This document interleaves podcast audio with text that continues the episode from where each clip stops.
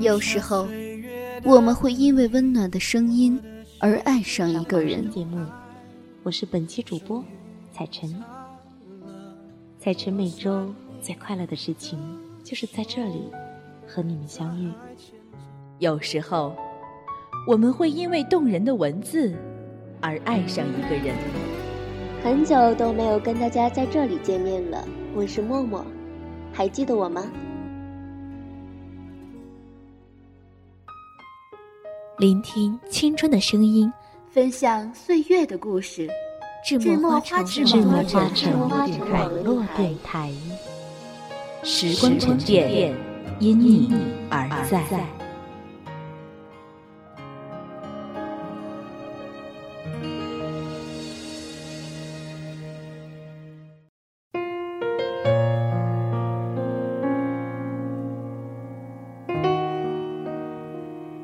听众朋友们，你们好，欢迎来到智墨花城网络电台，收听今天的《韶华无声》节目。我是主播默默。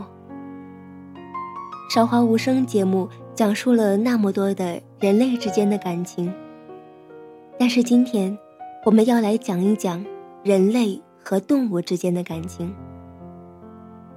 今天要分享的这篇文章名字叫做《怀念我们家的狗狗》。乐乐，他是我的堂姐写的。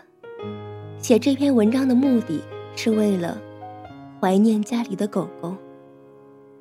这篇文章也送给那些曾经养过小动物的朋友。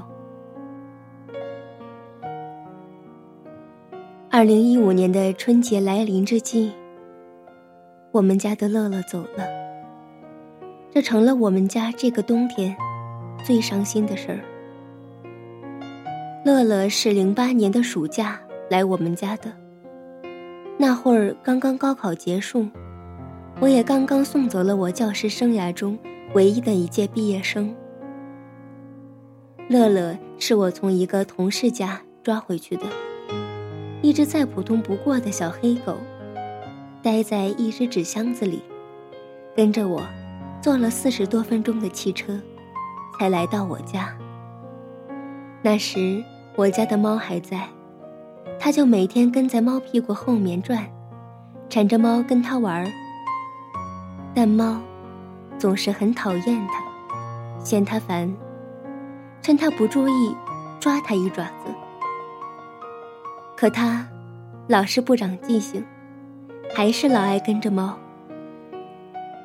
再后来，它长大了一些，对猫来说，他已经。是个庞然大物了，只能躲着走了。乐乐是一只很执着的狗狗，而且很认人。只要有外人来，即便是天天串门的邻居，它也会一直不停的叫，直到人家离开。哪怕叫的嗓子嘶哑了。零九年我家修房子时。把它拴在了马路边，它就一整天不停的叫，让人很是心烦。也因此在村里落了个凶狗的名声。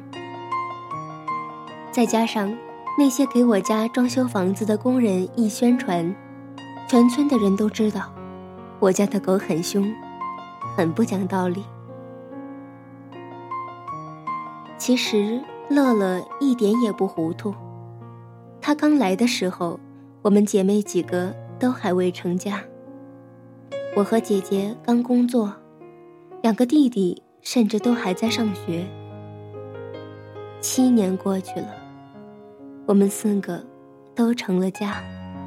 当我们第一次领着自己的对象回家时，乐乐都没叫，好像他知道他们是自家人。我和姐姐同一年生的孩子，刚开始还很担心小孩不懂事儿，跑到狗跟前会被咬到。毕竟乐乐是有前科的。结果我们的担心真是多余了。乐乐面对小主人只有被欺负的份儿，就像是他小时候被猫欺负一样。虽然明知小主人不会对他手下留情，可每次还是会傻乎乎的摇着尾巴跑过去。这七年，我们家发生了很大的变化。我们姐弟几个相继结婚，但也离家越来越远了。工作忙，孩子小。回家回的也少，反倒不如乐乐陪着父母的时间多。父母年纪渐大，耳不再聪，目不再明，腿脚也不像以前那么灵便了。但有乐乐这只凶狗在，一般小贼还是不敢上门的。如今，乐乐不在了。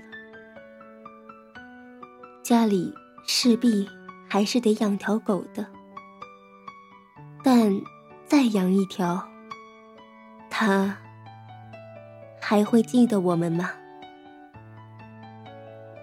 这个故事送给那些曾经同样养过小动物的朋友，也希望朋友们能够多多回家看看父母。好了，今天的韶华无声。到这里就要结束了。